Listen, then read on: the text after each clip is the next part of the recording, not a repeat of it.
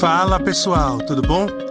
Esse é mais um episódio do podcast do G148 Niterói, o grupo de jovens da Igreja Adventista Central de Niterói. Fazemos vários encontros semanais para discutir e aprender um pouco mais da palavra de Deus. Quer saber mais sobre nós? Procure a gente no Instagram, arroba G148 Niterói ou no Facebook e vem participar ao vivo conosco.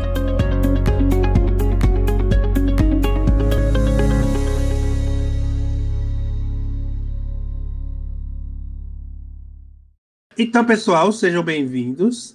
Mais um estudo nosso agora aqui do livro do Apocalipse.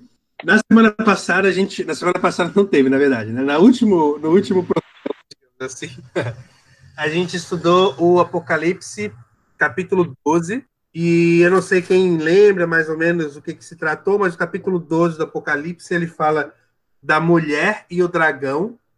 E aí, basicamente, ou resumidamente, a gente falou sobre a guerra que houve no céu, sobre o dragão que foi lançado na terra e de como esse dragão, é, que também é conhecido como Satanás, é, batalhou contra os filhos de Deus é, e, e, os perseguiu. E aí causou perseguição e morte aos filhos de Deus. Isso aí é, é, é basicamente o resumo do que acontece no capítulo 12. E aí, no final do capítulo 12, é, ele fala assim, no, cap... no versículo 18: E o dragão parou sobre a areia do mar. Então é como se ele estivesse esperando que algo acontecesse. E aí entramos no capítulo 13, e o capítulo 13 ele vai falar sobre a besta que subiu do mar e a besta que subiu da terra, sobre duas bestas. É, o nosso estudo aqui, ele divide esse capítulo em dois, para a gente poder detalhar melhor o que quem é, e, identificar e detalhar melhor quem são as duas bestas, qual o papel delas na profecia e como que elas surgem, como que elas se perpetuam, como que elas perpetuam o poder delas na profecia. Então, a gente vai falar hoje sobre a besta que subiu do mar e no próximo domingo sobre a besta que subiu da terra, e aí encerra o capítulo 13. É, só, só recordando, a gente está finalizando a parte histórica do livro do Apocalipse. O Apocalipse ele termina a partir do capítulo 14, ele inicia é, a sua porção escatológica, ou seja, ele passa o futuro, daquilo que virá quando, quando Jesus estiver próximo de voltar. Mas então vamos falar aqui sobre o capítulo 13. Eu vou começar a ler o capítulo 13, a partir do verso 1, e ele fala assim: a besta que subiu do mar. Eu vi subir do mar uma besta que tinha dez chifres e sete cabeças. E sobre os seus chifres, dez diademas. E sobre as suas cabeças, um nome de blasfêmia. A besta que vi era semelhante ao leopardo, e os seus pés como os de urso, e a sua boca como a de leão. O dragão deu-lhe o seu poder, o seu trono e grande autoridade. Então vi uma de suas cabeças como golpeada de morte, mas sua chaga mortal foi curada. Toda a terra se maravilhou seguindo a besta. E adoraram o dragão que deu à besta a sua autoridade, e, a, e adoraram a besta, dizendo: Quem é semelhante à besta? Quem poderá batalhar contra ela? Foi-lhe dada uma boca para proferir arrogâncias e blasfêmias, e deu-se-lhe autoridade para continuar por quarenta e dois meses e abriu sua boca em blasfêmias contra Deus para blasfemar do seu nome e do seu tabernáculo e dos que habitam no céu. Também foi-lhe permitido fazer guerra aos santos e vencê-los. E deu-se-lhe poder sobre toda tribo, língua e nação. E todos os que habitam sobre a terra a adorarão. Esses cujos nomes não estão escritos no livro da vida do Cordeiro, que foi morto desde a fundação do mundo. Se alguém tem ouvidos, ouça. Se alguém deve ir para o cativeiro, para o cativeiro irá. Se alguém deve ser morto, a espada, necessário é que a espada seja morto. Nisso repousa a perseverança e a fidelidade do santo. Beleza. É, então, esse é, o, esse é o texto de hoje, capítulo 13, versos 1 a 10 de Apocalipse. Vamos começar aqui pelo PDF. O capítulo 13 de Apocalipse amplia como muitos detalhes a guerra do dragão contra a mulher do capítulo 12. O capítulo 12 termina dizendo que o dragão, Satanás, está virado contra a mulher, a igreja, e foi guerrear contra os restantes da sua descendência. Então, no capítulo 13, são apresentadas duas bestas, símbolos de dois poderes que se aliarão ao dragão contra Deus e os seus santos. Esses capítulos formam uma mesma unidade temática. O dragão prossegue sua luta contra Deus e dessa vez usará dois poderes, duas bestas, para tentar alcançar seus objetivos. No estudo de hoje, vamos identificar a primeira besta, que poder ela representa e qual seria sua obra no cenário do tempo do fim. De onde, pergunta 1, de onde surge a primeira besta vista por João? Apocalipse 13, verso 1. 13, verso 1, ele fala que a besta, ele viu a besta subir do mar, certo? Na segunda pergunta é: quantos chifres possuíam essa besta e o que eles representam? Então, Apocalipse 13, 1 fala que ela tinha 10 chifres e sete cabeças, certo? Ele fala para a gente ler o capítulo 17, versículo 12. Eu não, não esperava por isso. Vamos ver o que fala aqui, 17 e 12. Os dez chifres que viste são dez reis que ainda não receberam o reino, mas receberão autoridade como reis por uma hora, juntamente com a besta. Legal, legal. Então, é, simboliza dez reis. É, é interessante porque esse, esse, esse animal, que essa besta que ele vê, é, tem alguns paralelos com, uma, com outros animais que aparecem em outra parte da Bíblia. E alguém poderia me dizer quais são? Que outro lugar na Bíblia aparece também os animais aí que parecem gente, parecem monstros e não sei o que e tudo mais? Hã? Hã? Hã? Terrível espantoso. Ah, já falou ali na sala. Daniel. Então, existe uma relação e um paralelo muito interessante entre o que está em Apocalipse 13 e o que é apresentado em Daniel 7. Daniel 7 é aquela visão que Daniel tem, que ele vê quatro animais. Surpreendentemente, esses quatro animais, o paralelo com o que aparece aqui em Apocalipse, já são os quatro animais em si. Os animais que Daniel vê são quais? Lá em Daniel 7, alguém lembra? Leopardo. Leopardo. O urso, não é? Não sei qual é o urso. urso né? Urso. Leopardo. E bode. É esse que é o bode. Bode? Bode é outro. que é o bode o é carneiro? É outro outro Não, capítulo. bode carneiro é capítulo 8. Leão. É. Ele vê um leopardo, ele vê um urso, um leão e uma besta super poderosa e bizarra que ele não consegue dizer o que, que é. Que é o. Como é que é? é a mesma, é a mesma, é a mesma, são, são os reinos, mas é capítulo 8. Isso, isso, isso.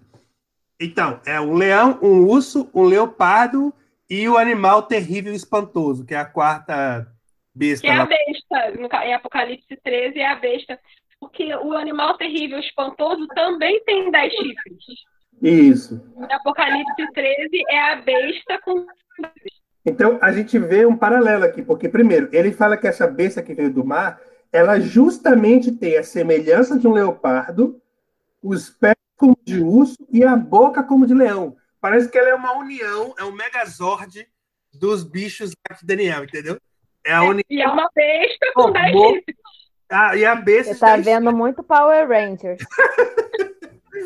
Aí ele juntou a besta de 10 chifres do animal espantoso lá de Daniel com o leão, com o leopardo e com o urso, tudo num bicho só, saindo do mar. E aí, então, você vê é que a gente tem, existe um paralelo enorme com o Daniel 7 e Apocalipse 13.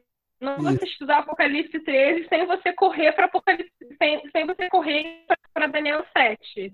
Exatamente. Em vários pontos você precisa correr para lá, porque eles são livros que você precisa estudar juntos. Exatamente. Até para você entender os simbolismos de Apocalipse 13 e poder identificar quem é essa besta, a gente precisa voltar em Daniel 7. Mas aí vamos percorrer aqui, a gente vai fazer isso. Vai... A gente vai voltar toda hora em Daniel 7. É. Há uma íntima relação em Apocalipse 13 e Daniel 7, a gente acabou de falar.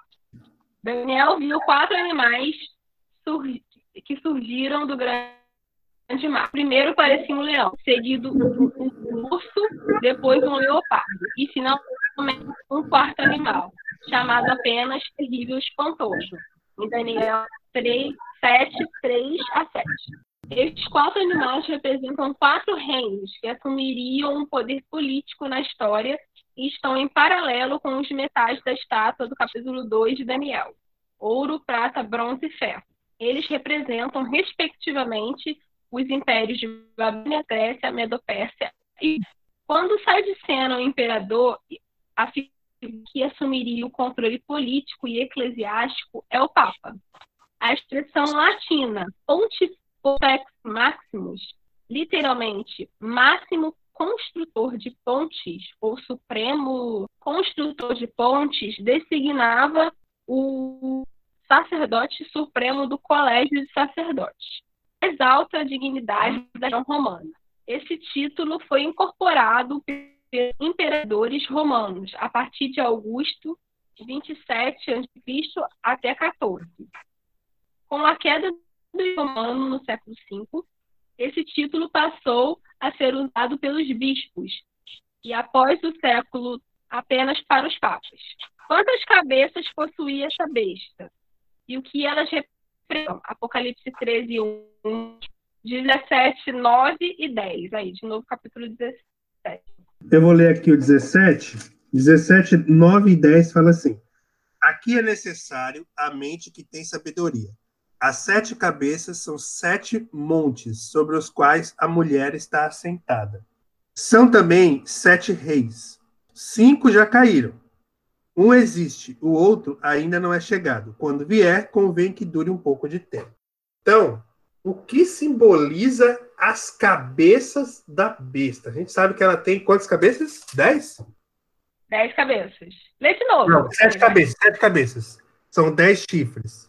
Sete, ah, são dez chifres, sete cabeças. Ela, ela tem sete cabeças. Então, é, o que diz, segundo o que está em, em Apocalipse 17, cada cabeça simboliza um monte sobre os quais está sentando uma mulher, a mulher ou a igreja, e também sete reis. Mas vamos tentar entender quem são esses reis aí, certo? Vamos ver. A besta que surge do mar possui sete cabeças. Já vimos que essa besta se assemelha aos animais do capítulo 7 de Daniel: leopardo, urso e leão. O leão possuía uma cabeça, o urso também, e o leopardo possuía quatro. Se somarmos essas seis cabeças com a cabeça do animal terrível e espantoso, que era Roma, chegamos a sete cabeças. Interessante notar ainda que o que diz Daniel com relação aos três primeiros animais. Quanto aos outros animais, foi-lhes dado, foi-lhes tirado o domínio. Todavia, foi-lhes dada prolongação de vida por um prazo e um tempo. Parece-nos que estes animais ainda sobrevivem junto com o quarto. Por isso, a semelhança entre eles. E, e, e, sim, na verdade sim, né? Porque os reinos foram destruídos, mas continuaram é, existindo, né? A Grécia existe até hoje. O quarto, o, o quarto animal de Daniel 7, terrível e espantoso, representa Roma na profecia. O que precisamos notar é que, após o surgimento das dez tribos, Daniel fala do surgimento de um chifre pequeno, o décimo primeiro. Esse chifre pequeno representa a Roma papal, que assumiu o controle após a queda do Império Romano em 496 d.C. Logo, o quarto animal, Roma imperial, e o chifre pequeno, Roma papal, estão em paralelo com a besta de Apocalipse 13. Portanto, trata do mesmo poder. Veja o paralelo abaixo. É, agora é importante que, que você, se você estiver vendo aí na tela, essa, essa tabelinha aqui é bem interessante porque ela vai mostrar os paralelos entre a besta do mar, que está em Apocalipse 13, e o quarto animal mais chifre pequeno que está em Daniel 7. Então, no caso do quarto animal, a gente tem, em Daniel, a gente tem os olhos como de homem, em Daniel 7, 8. Em Apocalipse, você tem número de homem, que está em 3, no verso 3, isso aqui é o 666 lá, né? Boca que falava insolências, no caso de Daniel, no caso de Apocalipse, boca que, proferi, que proferia arrogâncias e blasfêmias. Em Daniel 7, você tem tirar o domínio e destruir, que era o, o, o objetivo, o, o, proceder lá da besta. E aqui você tem a ferida mortal na besta do.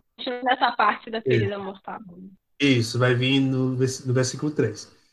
ela, ela, em Daniel, fazia guerra contra os santos e na besta do mar pelejaria contra os santos. A mesma coisa.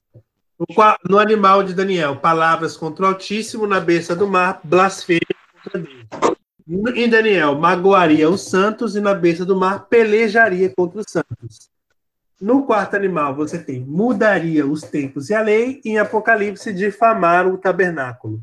Daniel perseguiria por 1.230 anos, em Apocalipse, autoridade para, para agir durante 42 meses, que a gente já viu, já fez o cálculo, eu usei até o Excel aqui, errei tudo, tudo errado, mas a gente já sabe que 42 meses é igual a 1.260 anos em profecia, certo? Beleza. Logo, podemos concluir que a besta que sobe do mar representa Roma em duas fases, pagã e papal. Estas sete cabeças podem então representar os sete poderes que ao longo da história perseguiram o povo de Deus. Egito, Assíria, Babilônia, Medopérsia, Grécia, Roma pagã e Roma papal. Legal. Até aqui tudo bem? Alguma dúvida? A gente tá, tá dá para entender, dá para aceitar essa interpretação do texto, né? Eu acho que não tem problema. Lembrando que besta que sai do mar, porque mar são povos. Exatamente. Essa besta que sobe do mar era semelhante a que outros animais? Apocalipse 13, 2 e comparar com Daniel 7, de 4 a 6. Leia aí Apocalipse, Carol, que eu vou procurar Daniel aqui. A besta parecia um leopardo, mas tinha pés como de urso e boca como de leão. E o dragão deu à besta seu poder, seu trono e, e grande autoridade. Certo. Daniel 7, de 4 a 6 fala assim: o primeiro era como leão e tinha asas de águia. Eu olhei até que lhe foram arrancadas as asas e foi levantado da terra e posto em pé como um homem e foi-lhe dado um coração de homem. Continuei olhando e vi o segundo animal semelhante a um urso, o qual se levantou de um lado, tendo na boca três costelas entre os dentes, e foi dito: Levanta-te, devora muita carne. Depois disso, continuei olhando e vi outro animal semelhante ao leopardo e tinha quatro asas de ave nas costas este animal tinha quatro cabeças e foi-lhe dado domínio. Certo. É, essa besta que sobe, que sobe do mar era semelhante, então, a esses animais aí, né? Que a gente leu aqui em, em Daniel. Certo? Continua aí, Carol, PDF. Roma suas duas fases, pagã e papal, copiaria elementos dos impérios que vieram antes dela. De Babilônia, Roma copiou a pretensão e o orgulho Aqui está os versículos. O pecado e a transgressão à lei de Deus. A Medopérsia rompeu o culto e a adoração do dia do sol, o domingo. O antigo culto persa, chamado Mitraísmo, dedicava o primeiro dia da semana ao deus Mitra, o deus, do, o deus sol. Da Grécia, Roma copiou o sistema de imagens e invocação de santos. Os gregos davam formas humanas às suas divindades. Interessante. Por quanto tempo esse poderia dominar e proferir arrogâncias e blasfêmias contra Apocalipse 13, 5? De novo, a gente vai ver esse mesmo período de tempo aparecer aqui né, em Apocalipse, né? E já está craque e decorado esse, esse, essa conta aí dos 1.260 dias, certo? Foi-lhe dado uma boca para proferir arrogância e blasfêmias e deu-lhe autoridade para continuar por 42 meses. O Apocalipse menciona que este poder agiria por 42 meses. Cada mês do calendário judaico possuía 30 dias. Assim, 30 vezes 42, 1260. Essa mesma forma de tempo aparece em Apocalipse 12, 6. 1260 dias. Se aplicarmos o princípio de ano, interpretação profética, de interpretação profética, temos então 1260 anos literais. Este período se cumpre na história a partir do ano 538, quando os ostrogodos, a última tribo bárbara que não aceitava a supremacia do Papa, foi expulsa de Roma. Aliás, foi expulsa de Roma. A partir daí, por 1260 anos, o papado perseguiu os cristãos, os verdadeiros cristãos, né, chamados santos no Apocalipse. A perseguição somente teve fim em fevereiro de 1798, quando o Papa Pio VI foi preso por ordem de Napoleão Bonaparte. Então, de novo, a gente tem esse período. Esse período ele se repete várias vezes na, no Apocalipse. É o período. É, é porque, assim, é, inclusive no, no, no, outro livro que eu estava lendo aqui, ele fala que existem intérpretes que dizem que esses, esse período, na verdade, são vários. várias, eles, se, eles são vários períodos de 1960 anos que acontecem na história da humanidade e daqui para o futuro e tudo mais. Mas a gente vê que esse período ele se encaixa sempre no mesmo período. 538 a 1798. É, a gente vê que esse período se refere sempre, toda vez que o Apocalipse fala de 1960 anos, ele está falando desse período de tempo, que é o período de suposto reino ou de perseguição da igreja do, do, do Papa, do, do, poder papal à igreja cristã verdadeira. Certo? O que aconteceu com uma das cabeças da besta? Daí Apocalipse 13, verso 3, fala aqui. Então Vi uma de suas cabeças como golpeada de morte, mas a, mas a sua chaga mortal foi curada. Toda a terra se maravilhou seguindo a besta. Então, o que acontece? Ela foi, ela foi ferida de morte. O que significa essa ferida de morte? Por quê? Como assim? Quase morreu, mas não morreu, né? Morreu, mas não morreu. lê, Carol, lê. Mas é que parece. Essa ferida mortal representa exatamente a prisão do, do Papa Pio VI por ordem de Napoleão Bonaparte. A partir dessa data, 15 de fevereiro de 1798, o Papa não deveria mais exercer qualquer função. Despojado de seu poder, tanto civil como eclesiástico, Pio VI morreu, exílio, em Valença, na França, no dia 29 de agosto de 1709. Cumpriram-se então as palavras proféticas se algum leva para cativeiro, para cativeiro vai. Apocalipse 10. Um novo Papa foi eleito em 14 de março de 1800, Pio VII, embora neste momento não tivesse nenhum poder.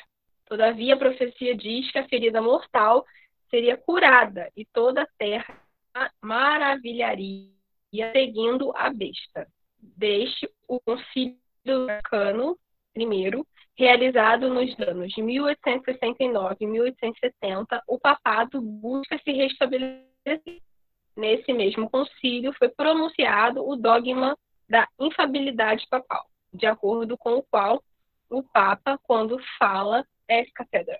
Isto é, são de seu ofício aposto, seja em, para explicar uma doutrina ou um item de fé e moral a serem mandados pela igreja, seja concernente à disciplina e ao da mesma.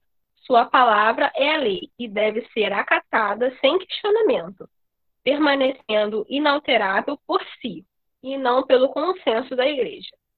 Desde então, o prestígio do Papa só tem crescido. No ano de 1962, o então Papa foi declarado pela Time o Homem do Ano. Em 1994, João Paulo II foi o segundo Papa a receber, receber esse título. E em 2013, o Papa Francisco recebeu o mesmo título. Pergunta 7. Esse por uma boca que profere a blasfêmias. Tem esse poder de fama? Apocalipse 13, 5 e 6. Vamos lá. 6 fala assim: Foi-lhe dada uma boca para proferir arrogâncias e blasfêmias, e deu-se-lhe autoridade para continuar por 42 meses. E abriu sua boca em blasfêmias contra Deus para blasfemar do seu nome e do seu tabernáculo que habitam no céu. Então, esse poder, ele blasfema contra Deus, certo? Ele fala coisas que vão é, contra aquilo, aquilo, as verdades divinas. É, é interessante, então, o, o, toda isso que a Carol leu, ela está falando que, na verdade, o Papa, ele se autoconferiu uma autoridade divina, ele é infalível. O que ele fala, ou a palavra do Papa, tem poder ou tem autoridade divina. Ele é como se fosse Deus, certo? E por um a ferida, ele teve essa ferida de morte, né? Então, ele tempo, o poder dele ficou meio que sem poder. Uhum. Só que ele teve esse poder restabelecido, né? Isso. E aí. Ele, e ele tem essa boca que profere arrogâncias, blasfêmias, né? E ele muda, muda a lei. Aqui até fala, né? Que ele. Eu não vou conseguir achar. Que é aqui. que o que ele fala é inquestionável, as coisas que ele fala são inquestionáveis Sim. e tudo mais. Sim, e quando ele dá esses exemplos aqui do, da revista Time, do João 23, ser homem, homem do ano, João Paulo II também, tudo, tá- tudo isso ele está dizendo, está mostrando de que esse que o mundo se maravilharia com ele, toda a terra se maravilhou se- seguindo a besta, é mostrando de que o mundo é, é, dá louvor, né, a- a- ao Papa e a, e a força da Igreja até hoje. Mas vamos lá. Essa besta já foi identificada como sendo Roma, em suas duas fases, pagã e papal. Nos tempos do Império, os imperadores romanos assumiram a posição de Deus e assim se consideravam. Já nos dias de Roma papal, este título é aplicado ao Papa. Leão XIII afirmou: Nós detemos nessa terra o lugar de Deus Todo-Poderoso. Pré-clara gratulação. Olha essa declaração. É, não dá para falar em latim assim, não, tão fácil. A reunião da cristandade encíclica promulgada em 20 de junho de 1994. Pretender ser Deus é, na Bíblia, uma clara blasfêmia. Jesus foi acusado disso. Os judeus disseram, não é por obra, não é por obra boa que te apedrejamos, e sim por causa da blasfêmia. Pois sendo tu homem, te fazes Deus a ti mesmo. Então, Jesus foi apedrejado e foi martirizado. Um dos principais motivos era porque se proclamava Deus, né? Jesus não cometeu blasfêmia porque ele realmente é Deus, mas qualquer outro que pretenda tal título nisso blasfema. A Bíblia também afirma que a pretensão de perdoar pecados é blasfêmia. Os escribas e fariseus disseram a Cristo: Quem é este que diz blasfêmias? Quem pode perdoar pecadores senão Deus? Mais uma vez, Jesus não pecou, porque sendo Deus, pode perdoar pecados. Mas não é exatamente isso que pretende a doutrina da confissão auricular? Confissão auricular. Interessante. Quando se busca o homem para per... quando se busca o homem para perdão de pecados, assim as blasfêmias proferidas por este poder se aplicam claramente a Roma papal.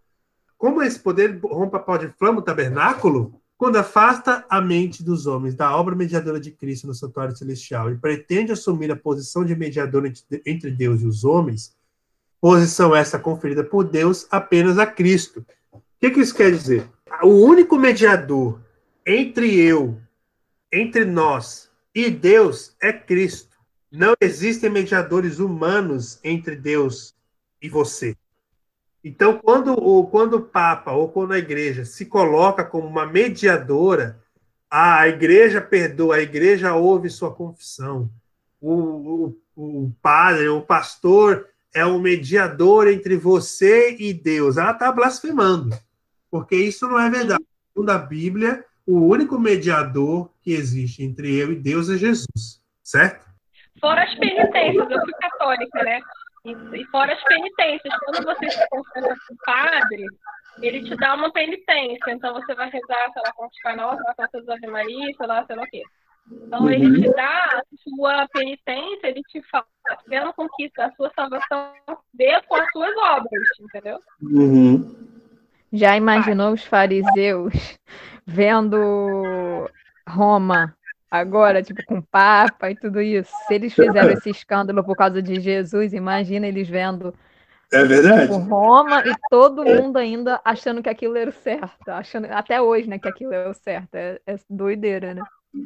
É, eu, eu acho que os judeus devem pensar isso, né, hoje. Devem olhar para que se tornou a igreja cristã e devem pensar, cara, está muito errado.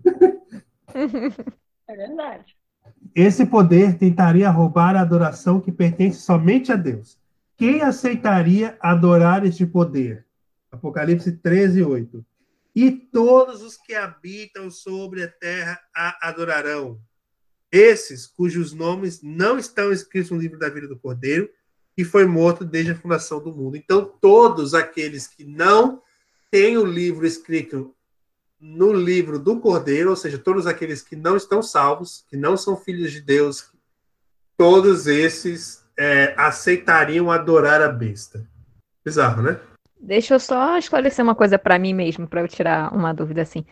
É. É, a besta, então, é Roma pagã e Roma papal, e o dragão é Satanás. Isso. A Roma, a besta que sai do mar. É, é. Isso, sério. Existe uma união entre o dragão. Ai, agora vai responder essa pergunta. Existe uma união entre o dragão e a besta que surge do mar, porque ambos possuem sete cabeças e dez chifres. No fato do dragão delegar seu poder, seu trono e grande autoridade à primeira besta, é isto uma imitação deliberada de como Deus tem dado seu poder e seu trono ao Filho, Jesus Cristo. Por isso, essa primeira besta se caracteriza como sendo o anticristo, porque procura ocupar o lugar deste. Da mesma maneira, procura descrever a morte e a ressurreição do Messias pela própria morte e ressurreição da besta após a ferida mortal. Por isso, a besta opera como uma falsificação do cordeiro, um falso Cristo.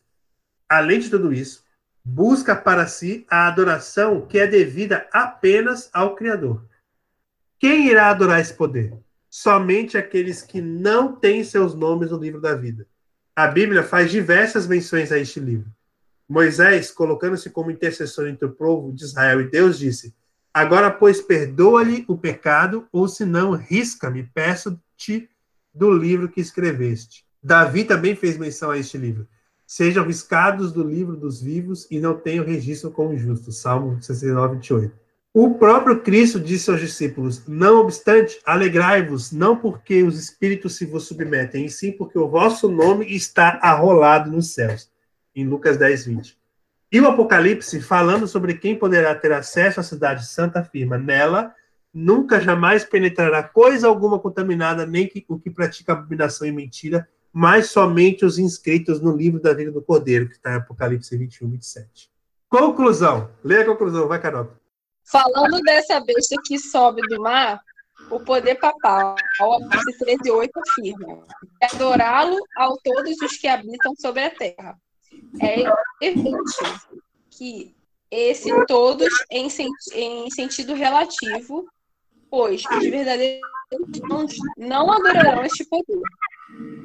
Vai chegar o tempo em que a ferida mortal estará completamente curada e a supremacia da besta será conhecida em todas as partes do planeta.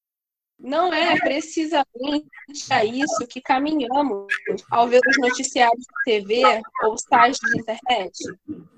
Esse poder será mundialmente adorado.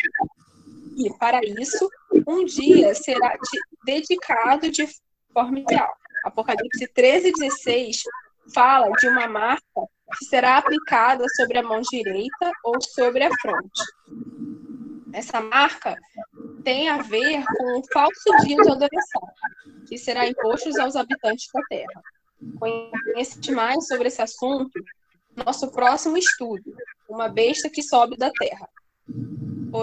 Ouçamos o convite do Apocalipse. Adorai aquele que fez o céu, a terra e o mar e as fontes das águas. Apocalipse 14, 7. Ele é o nosso Criador, o nosso Redentor. Louvado seja Deus. Amém? Amém. Alguém tem alguma dúvida, algum comentário, alguma coisa que gostaria de falar? Essa questão da besta que sai do mar é muito que a gente vai ficar muito foi é muito marcante foi, foi muito marcante para mim quando o Papa falou na Praça São Pedro, na, no ápice, no, na Páscoa, a praça completamente vazia.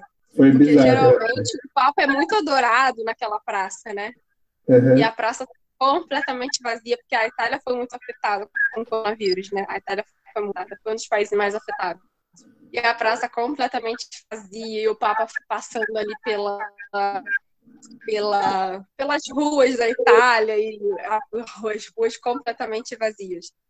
E eu acho muito difícil sair dessa pandemia, porque uma hora a gente vai sair, fato que vai, toda pandemia acaba, o vírus não acaba, a gente recebe H1N1 no hospital até hoje, o vírus não acaba, pandemia acaba, epidemia acaba, mas de vez em quando aparece um ou outro. E, cara, eu acho muito difícil os Unidos e Itália ficarem quietos depois que isso tudo acabar, sabe? Uhum. E eu acho que esses poderes, não sei, eu fico imaginando o que, que vai acontecer, sabe? E a aclamação desses poderes após essas pandemias, não sei. quando esse quando o Papa aparecer de novo naquela sacada e ver essa praça de novo cheia de pessoas aclamando esse Papa novamente. Isso vai acontecer. Isso muito interessante, né? É. Legal, legal, muito bom, pessoal. Esteja conosco no próximo estudo para vermos como essa história continua. Beleza, vamos orar? Obrigado esse dia. Obrigado por esse estudo, obrigado pela oportunidade que o Senhor nos dá de estarmos aqui juntos agora estudando e entendendo um pouco melhor a sua palavra. O Senhor permaneça ao nosso lado, abençoe essa semana, abençoe cada um aqui presente, também aqueles que não puderam estar, mas que estejam com eles agora. E nos guia, nos proteja, nos ajuda a entender cada vez mais, nos dedicarmos cada vez mais ao estudo da tua palavra, ao entendimento da tua mensagem, à pregação do teu evangelho. Fica com a gente, te peço, te agradeço, em nome de Jesus. Amém.